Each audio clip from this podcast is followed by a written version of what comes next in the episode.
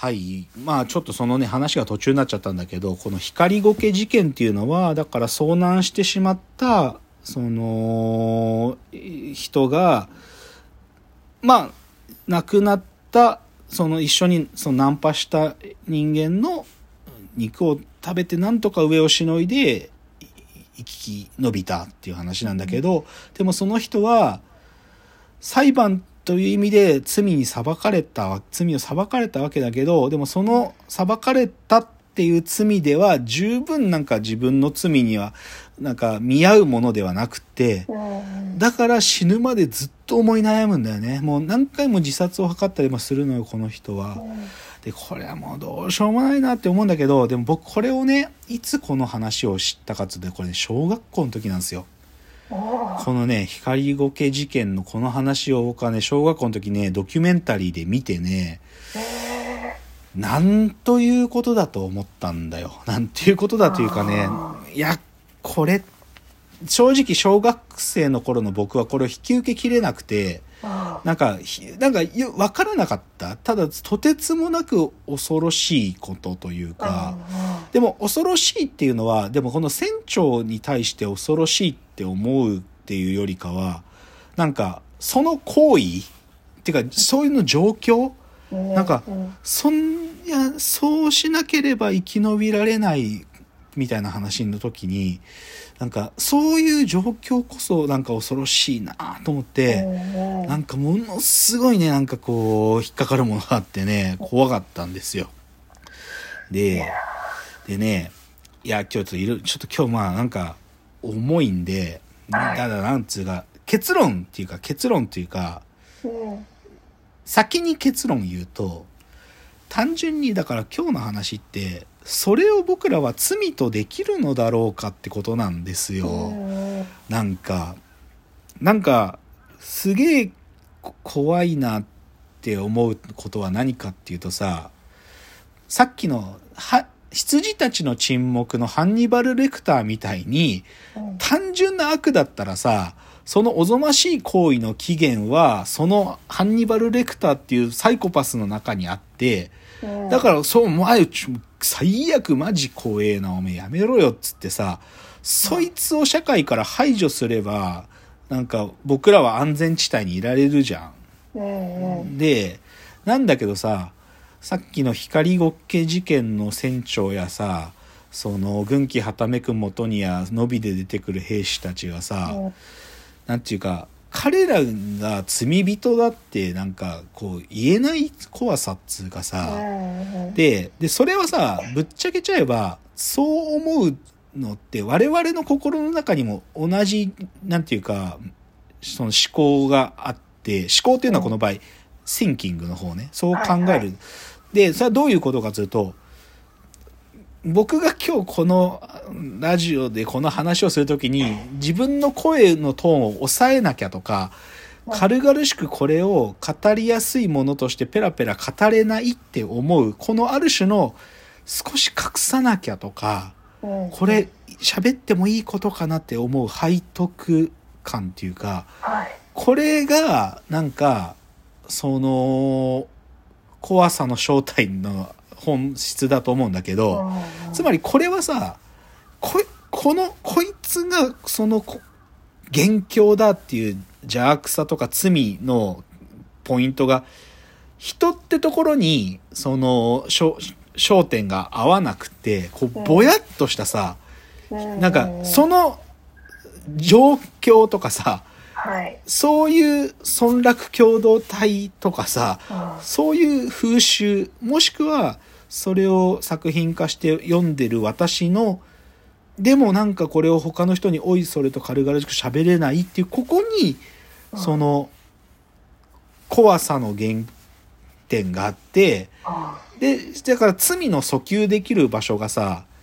ぼやっとしたところにしか訴求するところがないから、はい。そこが一体誰が悪かったのっていうのが永遠にそれがたどり着かないってことになると思うのね。なんで、なんだけど、もう一つの今日のお話の僕のポイントはさ、はい。その、一番最初のガンニバルっていう漫画の、うまい構造になってんのはさ、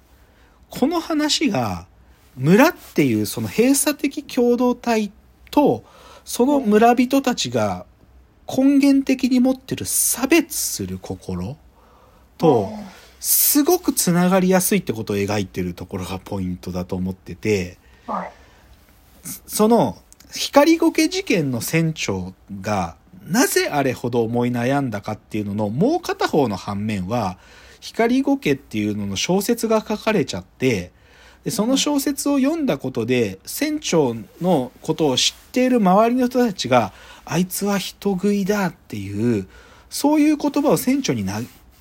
なんか叫ぶからだよね。で、なんだけどさ、ここのさ、でもそれが、いや、当然そういう気持ち、いや、怖いな、こいつって思う気持ちあると思うんだけどさ、でも、本当にそれって、なんか、そう言ってこいつを糾弾することって、正義なのかって言われたら、そこに疑問符本当は持つべきだと思うんだよね。それは軍旗はためく元にの兵隊たちを僕らは、なんていうか、裁けないのと一緒でさ、こいつをなんか軽々しく裁けないって思うんだけどさ、でもやっぱり人間って弱いからさ、その差別する、しかも村落共同体で閉鎖的な存在で、みんなが知ってるみたいな環境だったら、簡単にこういうのがさ、差別するっていう行為と結びついてさ、でそいつを排除すればなんとか、なんていうか自分たちの怖さから逃れられるみたいなことと、張り合わせになるっつうことが恐ろしいところで、だから、なんか、今日の僕の、超むずいこと言ってんだけど、なんて今日のタイトルの隠すことと、えー差別と罪とっつうのは、なんか隠したいって思ってるのは私の心の中にあるからこそ、でもそれが簡単に差別につながり、だけど、でもその差別につながるっていうのは、罪の場所をその一点に同定できないってことと、すごくつながってて、怖いなって思うんですよ。こ怖いなって思う、とにかく。はい。まあ、とにかくこ怖いなって思うんで、僕この話すごく。怖い。なんか、怖いんだよな。で、それはなんか自分が食われるとかさ、なんか自分が襲われるとか、自分がその惨劇に遭うとかいう怖さじゃなくて、なんか、いや、そういう状況になんなきゃ起こらないことだろうって、なんか言ってるんだけど、でもそれ、怒っちゃったらどうするだろうって、自分にこうか、なんかね、想像させてくる近さがあるんだよね、なんかね。うん。遠い話じゃなくて、なんか、やっぱり、か、その怖いことを隠したいって気持ちが自分の中にあるからこそ、なんか、は離れ、分離されないことっていうか、その怖さがひどくあるんですよね、この話って。あんまこういうこと考えないですか？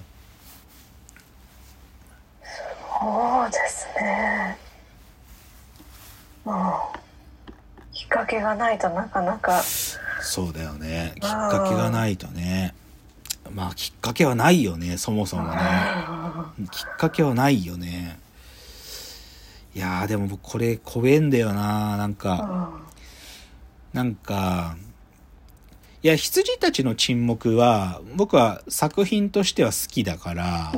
そのまあめそれこそねめ傑作のではあるからそのただ単純にホラーというかスリラーという意味で面白いんだけどさ、なんかその怖さと本質的に違うんだよねなんかね。うん。そ隣自分の家の隣に殺人鬼がいるぞみたいな話とも違くて、この私の中にいる、その、このことは触れてはいけないんじゃないかっていう、こう隠したい気持ちってものと、すげえ繋がってる感じがして怖いんだよね、この話って。っていう、そういう話で、いや、だからな、その、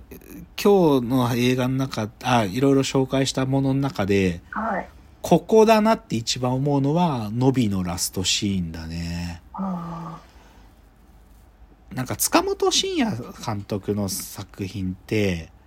なんかすごく簡単に言っちゃうとさ、なんか人間の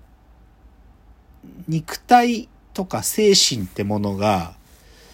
こう、まあ、まあこの2つは彼の中で多分つながってることだと思うんだけど、うん。そういうものがある臨界点を超えてしまうかしまわないかっていう話が結構主題になることが多いんですよ。うん塚本慎也作品って。で、ノビはまさしくそれの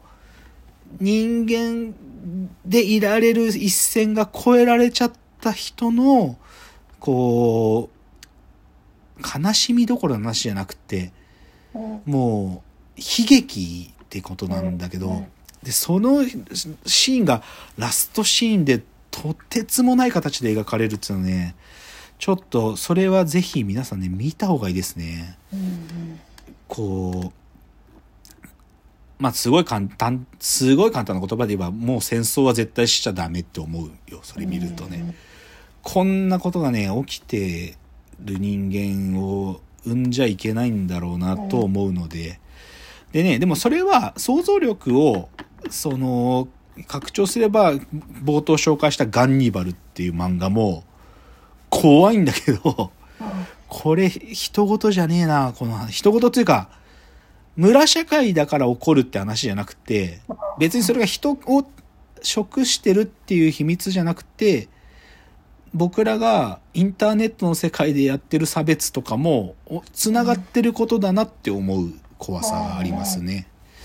っていうちょっとごめんなさい、今日怖い話ずっとしちゃった。まあ、まあでも、あ笑えないんで、笑えないから、うんまあちょっとね、でもまあ、少しでもそういうことも考えることもあるなっていう感じなので、うん今日はこの辺でということで、じゃあ、お別れの時間がやってまいりました。はい。わわ言っております。お時間です。さよなら。